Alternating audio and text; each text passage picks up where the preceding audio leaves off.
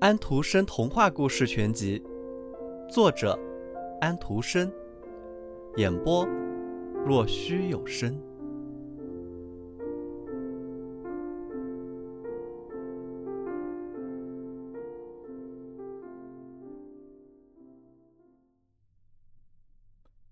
山盟海誓的友情。不久前，我们做了一次小小的旅行。心中渴望再做一次大旅行，去哪儿？去斯巴达，去美西尼，去德尔法，有上百个的地方。听到这些地方的名字，心中便激起了旅游的欲望。骑马去，翻山越岭，穿过杂树丛林，只身旅行者也像一个商队似的行径。他骑马走在前面，带着他的赶马人，一匹驮东西的马。驮着箱子、帐篷和给养，两个士兵跟在后面保护着他。经过令人乏味的跋涉，并没有备有舒适床位的旅店迎候他。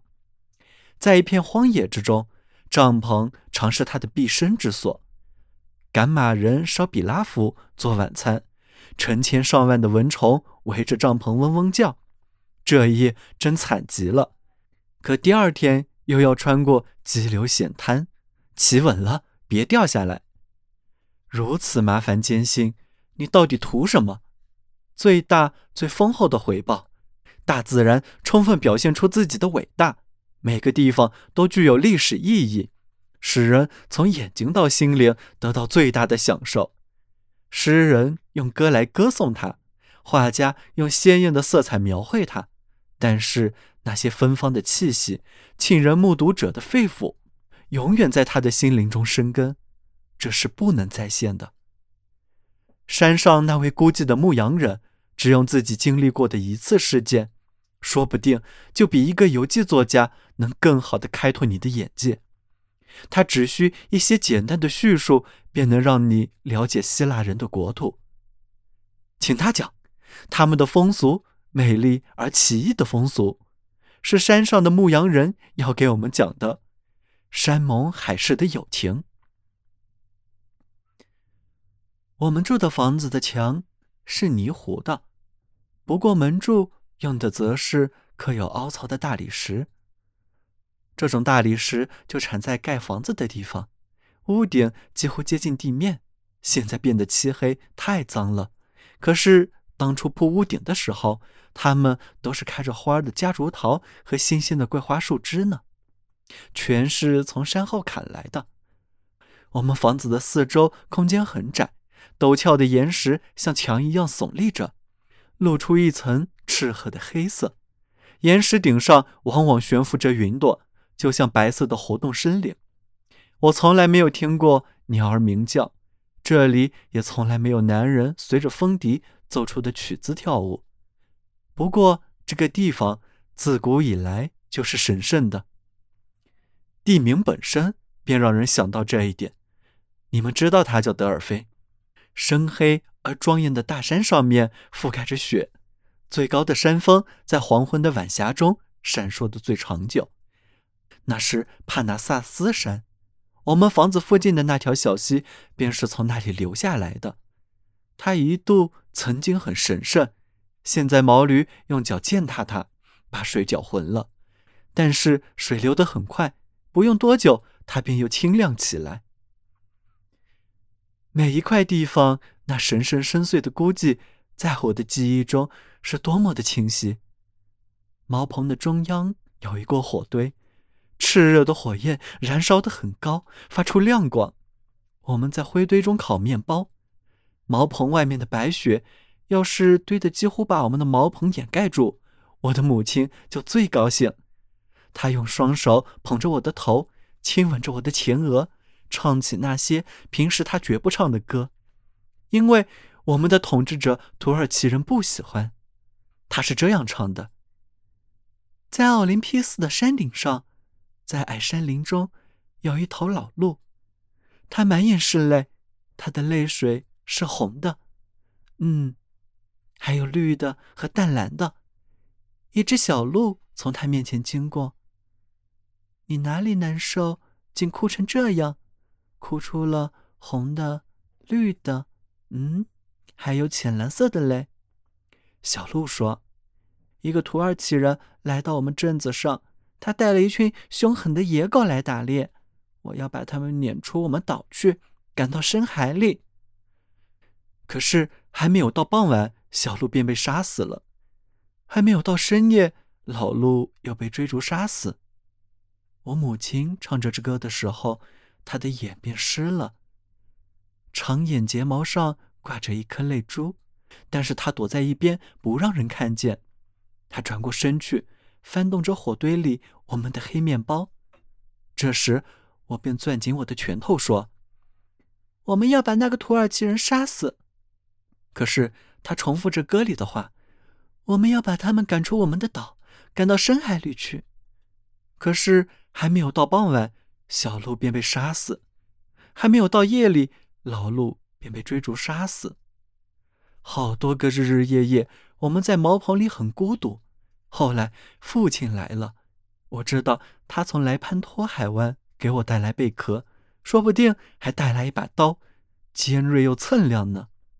这一回，他给我们带回一个裸身的小姑娘，他把她藏在羊皮袄下面，用一张皮子包着她。当我母亲把她放在膝上，把皮子打开的时候，她身上仅有三枚银币。钱系在他的黑发上。父亲讲到那些杀死他父母的土耳其人，他给我们讲了好多好多，让我整夜都梦见他讲的那些。我父亲也受了伤，母亲包扎好了他的胳膊，伤口很深，厚羊皮袄因上面的血凝冻得硬邦邦的。小姑娘将成为我的妹妹，她漂亮极了，光润明亮，我母亲的眼睛都没有她温柔。她叫安娜斯塔西亚，她该是我的妹妹了，因为她的父亲和我的父亲是结拜过的，是按照我们保存着的那种古老风俗结拜的。他们年轻的时候就结拜为兄弟了，选了附近最漂亮、最贤惠的姑娘来主持他们的金兰之交的仪式。我时常听说到这种美丽而奇特的风俗。现在小姑娘是我的妹妹了。她坐在我的膝上，我给她摘来鲜花，拾来小鸟的羽毛。我们一道喝帕纳萨斯山的水。我们在茅棚的桂树枝下边头挨头睡在一起，在母亲唱着红色、绿色和蓝色眼泪的歌中度过了许多许多的冬夜。不过当时我还不懂，这些眼泪中反映出来的正是我的同胞们的千悲万愁。有一天。来了三个法兰克人，他们的穿着和我们的不一样。他们把床和帐篷搭在马背上，二十多个带着长刀和枪的土耳其人跟着他们，因为这三个人是帕夏的朋友。他们带着他的信，他们只是来看看我们的山的。他们攀登白色覆盖、白云缭绕的帕纳萨斯山，来看我们茅棚附近那些奇特陡峭的黑山岩。茅棚里挤不下他们，而且他们也受不了从顶棚下低矮的门飘出去的炊烟。他们把帐篷搭在我们的茅棚外面那块狭窄的地上，烤着羊和鸟禽，把甜的烈酒倒在杯子里。可是土耳其人却不敢喝。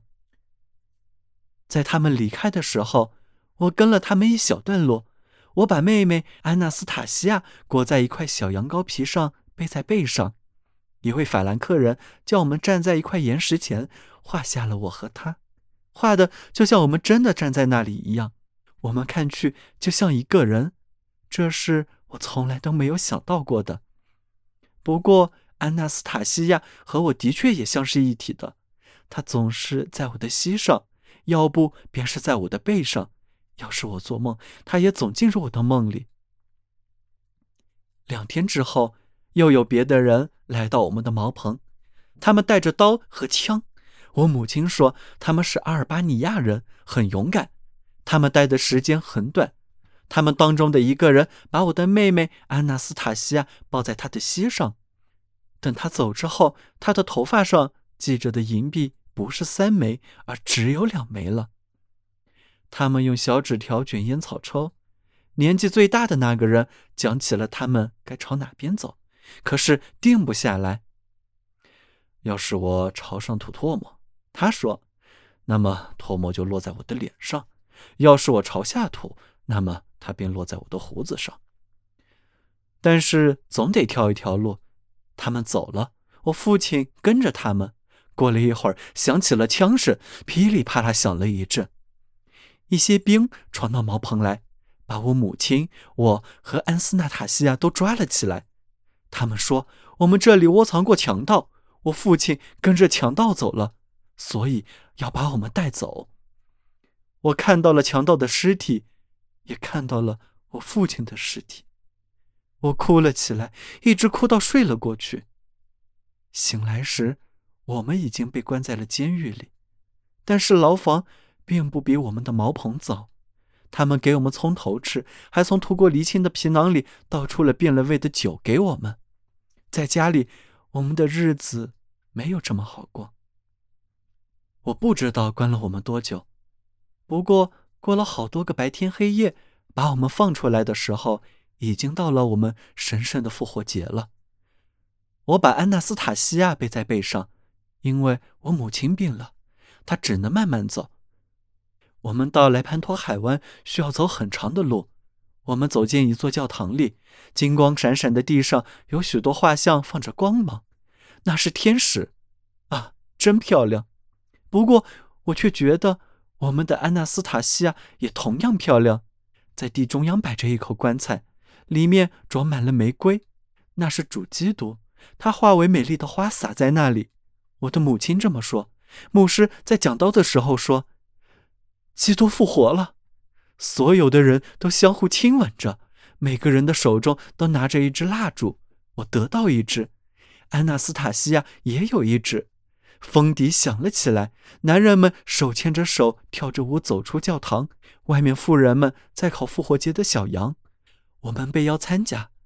我坐在火旁边，比我大一点的一个男孩搂着我的脖子，亲吻着我，说：“基督复活了。”我们两人，阿夫坦尼德斯和我，第一次就是这么会面的。